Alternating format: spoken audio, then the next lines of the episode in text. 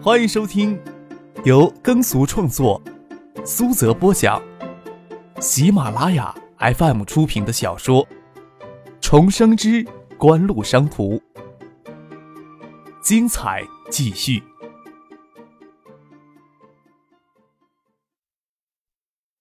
第一百零二集，张克的一番话，围坐在餐桌的众人眼睛都傻了。虽然他们理解张克这番话描述更接近于经纪人的定义，但是在国内哪里找得到这样出色的职业经纪人？当时国内比较著名的艺人都是用自己家里人，包括那英都是用自己的姐姐当经纪人，这更接近于保姆或私人助手的角色。并非真正意义上的经纪人。那按照你的要求，戴尔要找个合格的经纪人还真不容易。许巍疑惑的问：“当然是我了，你没见我说的头头是道。除了我，还有谁有资格当戴尔姐的经纪人？许巍姐顶多够资格当戴尔姐的私人助手，负责戴尔姐的生活起居。”怎么感觉不对劲？许巍张了张嘴。疑惑的注视了张克好一会儿，才说道：“你怎么对这些东西这么熟悉？你是不是早就有别的意图，挖好了坑，等着戴尔跳下去？”跟令小燕、林冰对望了一眼，林冰掰着手指说：“张克主动找戴尔去拍广告，又让戴尔做他家公司的形象代言人，绕着弯子又毛遂自荐做戴尔的经纪人。”绕来绕去都是他家那一亩三分地转悠，不是他精致设计的监守自盗，那是什么？林乐还感叹了一句：“年纪小归小，追女孩子功夫倒是一流的。”朝林小燕挤起眼睛说道：“我还以为就你家小军的花花肠子多，倒不是贬低你家小军，跟张克比起来，就剩提鞋的份儿了。”林小燕叹了一口气，说道：“唉，可恨的是戴尔还心甘情愿的闭着眼睛往里跳。”朝江戴尔挤挤眼睛，江戴尔满脸羞红，听着他们肆意的哄笑，完全没有反击的余地。张可恍若未觉得他们的哄笑，嘴角挂着从容的微笑。张可心里清楚，戴尔要走上歌手的坦荡星途，可不是太简单的事情。就国内九十年代的音乐发展模式。江戴尔天然未雕琢的纯净声音不适合国内的流行音乐路线，在国内既然找不到优秀的流行音乐制作人，也很少有适合江戴尔声线的流行歌曲创作人。港台歌曲依然是流行歌坛的主流，但在九七年前香港回归之前，音乐制作方面的交流，两地还很不充分，也不是没有捷径可走，只是张克目前腾不出手，分心做其他的事情。张克亲自负责艾达的市场运作与宣传，捎带着引导戴尔在商业宣传活动中的行为，根本就不增加工作量。无论令小燕、林冰他们怎样取笑，江戴尔还是接受张克的安排，先安心在飞鸿广告帮爱达电子拍摄平面宣传图片，暑假里配合爱达电子商业宣传活动之余，再进行一些音乐与形体上的培训。许巍最终只能接受江黛尔私人助理的角色。总之，代言的费用虽然有八万元，但是张克一句“经纪人要对开支用度有统筹”的话，将江黛尔、许巍的生活削减到每月六百元；一句“戴尔姐还没有出道”的话，将服装费削减掉。说什么未成名就不能享受知名艺人的待遇，让江黛儿先去报名参加那些大众化的培训班，培训费节约了一大截。让人怀疑一年内能不能用到八万元代言费的三分之一。张哥第三日才与父亲如期返回海州，为了装模作样给家里交代，返回海州就留在富贵园小区住处温书。虽然课本的内容都有学习，但是只花两三天的时间温习远远不够。六月三十日考完试，唐静问他考试感觉如何，张哥只能回答说：“还行，比不上期中考试难。”他忘记，他这学期的期中考试，他缺席了他最擅长的英语科考试，考分当仁不让的蝉联文科年级倒数第一，倒不坠他四大公子的名头。唐静见他这样回答，就大感头疼，还不忘劝慰他说：“反正大家对你的成绩也没什么期待，你不要太担心了。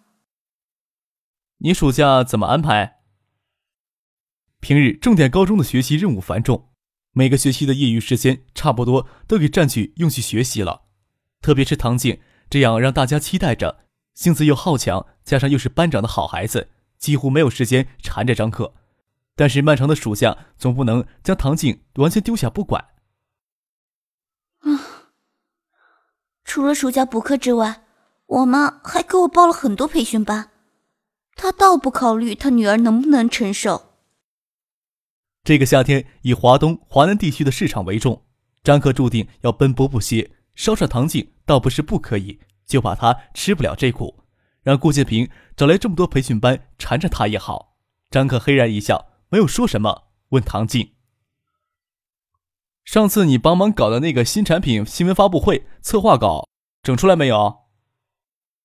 唐静随身将挎包打开，拿出一叠纸递给张克：“要是因为搞这个考试又退步，那就惨了。”爱达电子推出第一款影碟机上市，由盛兴那边负责组织新产品上市新闻发布会。盛兴由爱立信 GH 三九八上市推介的成功经验，省城那边的媒体都乐意跟他们合作，活动交给盛兴去负责，让人放心。张克只安排刘明辉配合他们，此时只需要更多的联系潜在的经销商，做同样的策划案，只是让他有机会锻炼一下，不然无缘无故的将他丢掉一边，谁会晓得他心里有多少怨言呢？张克接过那叠纸，翻看了一遍。唐静对这事儿还相当的上心，还真担心会耽搁他的学习。嗯，比公司那些专门做这个人还周全。我先看一下，再让他们拿去参考参考。我能参加新闻发布会吗？唐静长眉修直，眼眸子又长又媚，清澈的眼神却天然有股魅惑子劲儿，让他定睛看着张克，哪敢忍心拒绝？发布会在省城举行，也不是很远。到时候我让人来开车接你吧。你不是也要看看芷彤吗？到时候就住徐伯伯家里吧。那就这样说定了。你可不要爽约啊！张可哪敢爽唐静的约？不过心里想着晚上还要去见许思，跟唐静说话的底气就没有那么充足。今天许思家里搬家，许巍还特意从省城赶回来。许思家房子的事情有他小叔在中间筹谋，三四天就办妥当了。张克托邵志刚代表公司出面，将许思家那栋宅子买下来。当时市里给出的拆迁安置标准是有效建筑面积以每平方八百元补偿。许思家有效建筑面积是三间正屋加上一间做厨房的耳屋，差不多有一百个方。既然要帮到许思家，就要算糊涂账。许思小舅将许思家院子里也计算在内，折算出一百八十六个方。邵志刚装出焦急的样子。将购置价提高到每平方一千元，最终将十八万六千元交到徐海山手里。至少今后会不会被拆穿，张克也管不了太多。当然，事情能按照张克设想发展，只要对沙田东边进行商业化运作与修缮，这里的房产价值两三年后会上升相当大一个台阶。也就是只需要瞒着许思家人两三年的时间就可以了。这时候不能太给许巍太大压力。有了这十八万。许思家差不多就能将外债还清大部分，虽然短缺几万元，但是以许思家的收入，也没有必要太迫切。无论是许思还是许思父母，都想从沙田搬出去。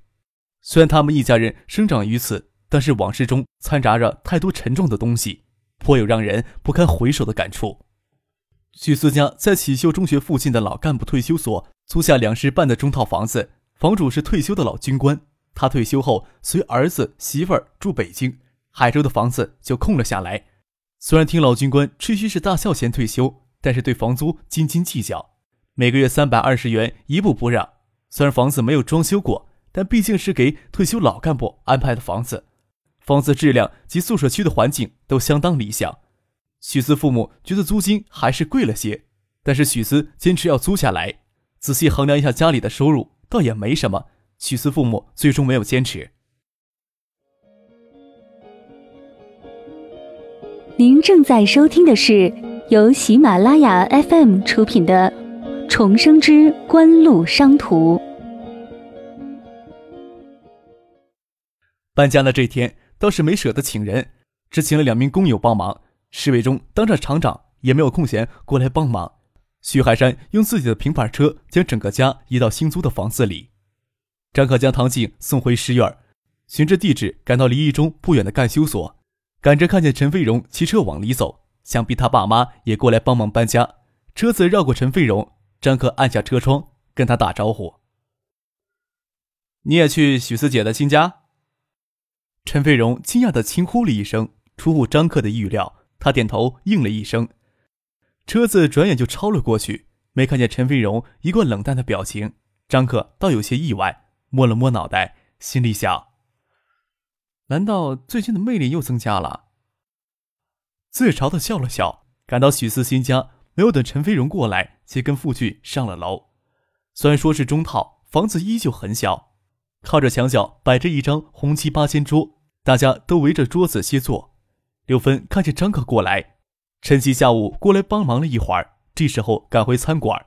张可事先建议陈奇在酒馆里摆流水席，每天只需要准备八种大碗菜，凑齐十人就开一桌流水席。陈奇狠狠心，隔天就拿了五百元到《海州日报》发了两天的中缝消息，按人头每桌收十五块钱，一天八九桌，加上酒水，差不多有一千六七百的营业额，这是只能摆下四张桌子的小酒馆所无法想象的。听刘芬介绍，他家办流水席时请了一个人手，没两天见这么受欢迎，没过两天又增加了一名人手。本来刘芬见张克就热情，眼看张克进门来，眼睛都笑眯了，嘴里还说：“今天考试呀。”飞荣还说考过试要过来玩呢。张克过来有没有看到飞荣？终是忍着没问张克考试怎么样，听说不大灵光，万一问恼了，可不就弄巧成拙了。张克也没提在路上遇到陈飞荣的事情，没看见许思、许薇他们姐妹俩。许思父母在房间里收拾，还没有意识他过来，问刘芬：“许思姐、许梅姐两人呢？”他们去店里了，听着你要过来，让陈杰烧几样拿手的菜，让他们拿回来。许思、许薇将几样菜拿过来，等许思的小舅石伟忠过来才开席。八点钟不到，陈奇也赶了过来。他看见张克疑惑的眼神，解释说：“晚上只做六桌菜，这里用去一桌，还给家里庆生的订走一桌。店里四桌菜，一批头就清空了。现在每天增加到十桌左右，不能再增加了，地方小，人吃不消。”张克笑着说：“陈叔虽然只做这八样大碗菜，只要在这八样菜式上下下功夫，再坚持每个月在《海州日报》做中缝小版广告。”指不定一两年后就会有大作为呢。陈奇也不是没有想法的人，只是人生受挫太多，一直不敢轻易妄动。妻子刘芬工作稳定下来，才使他狠狠听了张克的意见，办了流水席。十天的功夫能顶住小半年的收入，这是他之前所不敢想象的。他也反思过为什么会成功，主要在于两点：八样大碗菜精致实惠，流水席的形式新奇引人。张克之前总给他些有些纨绔子弟的印象，这一下来，印象就迥然不同了。陈曦的酒馆要真做起来，张克倒不介意介绍邵志刚、吴天宝给他认识。张克对吃食还是很讲究的，不然也不会有一手好厨艺。只是从没有做厨房、开饭馆的念头。九十年代长期效益不好，男人大多数没有更好的出路，研究吃喝的人倒是不少。大家就陈奇办流水席的形式讨论起来。各抒己见。张克提醒陈奇在大碗菜上下下功夫，每个月坚持投中缝广告，也不是简单的重复。每个月研究出一两样大碗菜式，以介绍菜肴的形式做中缝广告，这样效果更好。当然，张克也提醒陈奇有关于商标注册的问题。无形价值其实最多的积累在商标品牌之上。说到底，这是一个长期品牌营销的规划。只是当时普通的市民对营销的概念还很淡薄，张克也不便拿出一整套方案书，叫让陈奇照着做。陈奇凭什么照着做？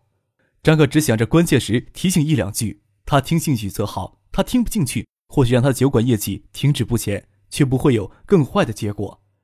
张克不是那种控制欲极强的人，对别人的帮助也多半是这样的态度。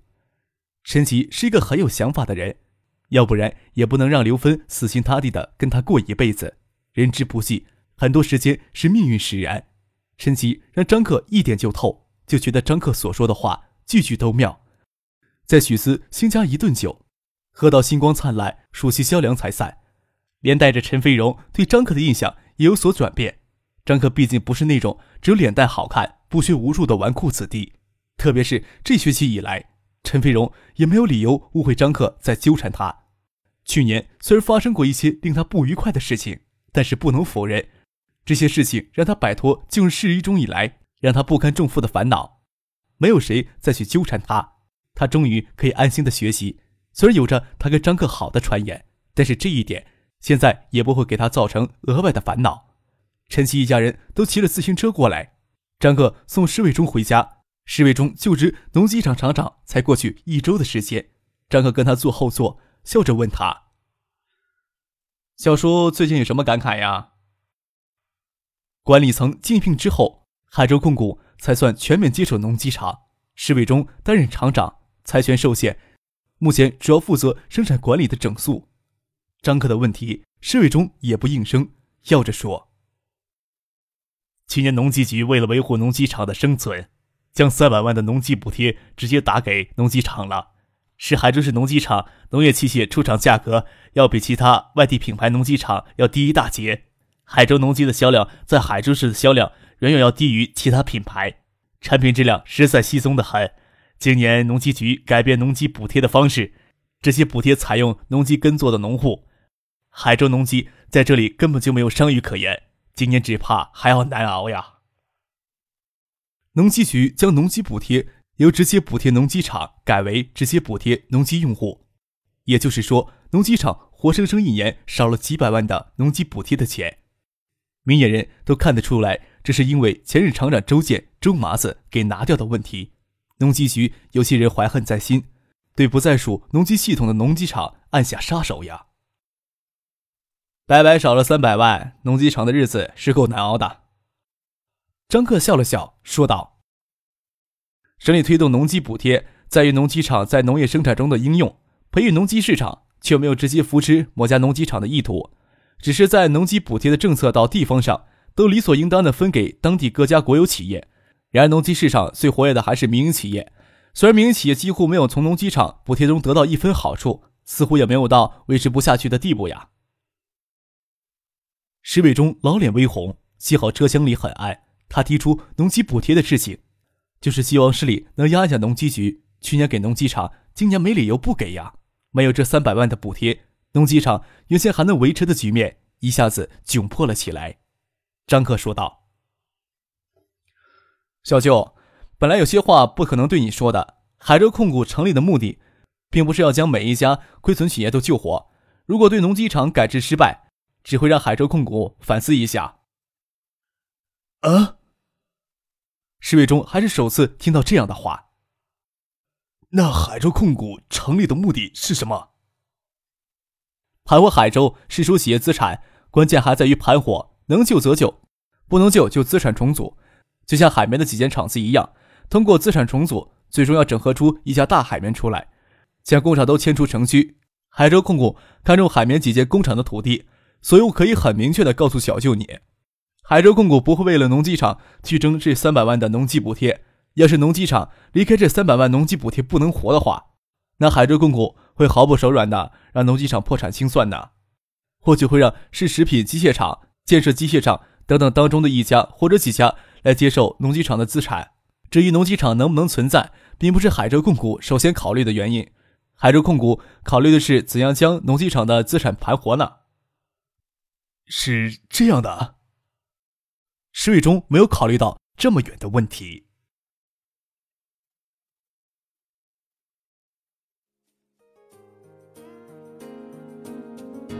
听众朋友，本集播讲完毕，感谢您的收听。